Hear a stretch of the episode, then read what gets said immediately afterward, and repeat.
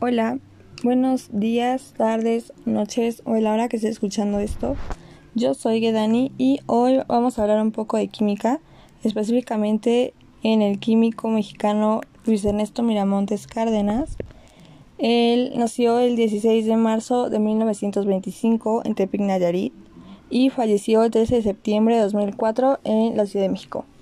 Él es un químico mexicano, eh, fue educado en la UNAM, específicamente en el área de Ciencias Naturales y Química, y fue conocido por ser el inventor del primer anticonceptivo oral en 1951.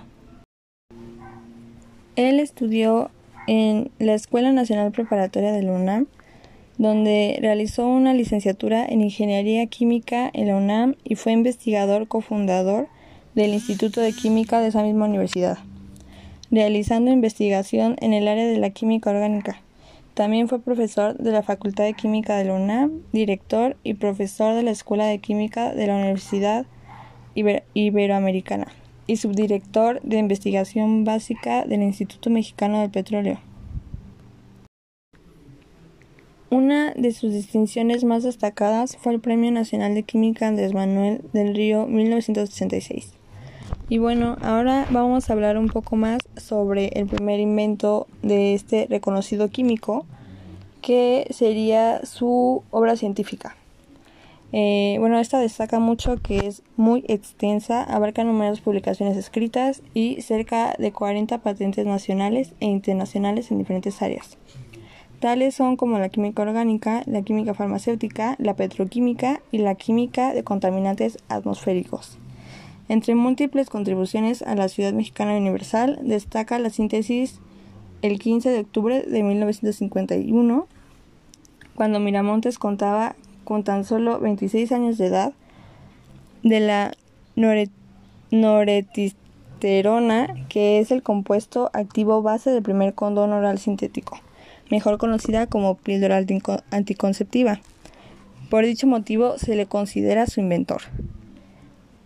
Luis Miramontes recibió la patente del compuesto junto a Carl de, Gerasi y George Rosenkrantz de la compañía química orgánica Syntex. En 1964, la píldora anticonceptiva fue elegida por el Departamento de Patentes de los Estados Unidos de América como uno de los 40 inventos más importantes registrados entre 1794 y 1964. El nombre de Luis Miramontes apareció al lado de los de Pasteur, Edison, Bell, los hermanos Wright y de otros de igual talla. Por esto y por su mejor invento, Luis Ernesto Miramontes Cárdenas es considerado uno de los cinco investigadores latinoamericanos más sobresalientes de todos los tiempos y uno de los ingenieros químicos que cambiaron el mundo por sus aportes, como claramente ha sido propuesto para recibir la medalla Belisario Domínguez.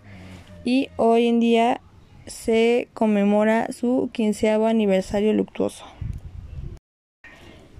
Y bueno, ahora hablaremos un poco más sobre el, el gran impacto que causó siendo todavía alumno, académico e investigador de la Casa de Estudios de la UNAM eh, él fue destacado con aquellos que han logrado el premio Nobel, aunque no obtuvo el galardón, sí fue consciente del cambio social que generó y por lo que se sentía muy orgulloso. Y bueno, hablando un poco más sobre la vida privada de Miramontes, eh, se dice que él tuvo 10 hijos, muchos de ellos dedicados a la ciencia, como químicos, científicos, médicos, historiadores, bibliotecólogos, veterinarios, eh, etc. Eh, nueve de ellos estudiaron en la UNAM y de estos diez hijos que tuvo, eh, 15 nietos son resultado del poder de decisión que otorga el anticonceptivo. Dos de ellos, José Antonio e Isabel, que son geofísicos e historiadoras respectivamente, acompañaron a su madre, Gabriela Miramontes, experta del Instituto de Investigaciones Estéticas, a poder seguir destacando sus carreras. Bueno, ella añadió que antes era una época diferente, la educación sexual no existía, por lo que tampoco existían métodos anticonceptivos.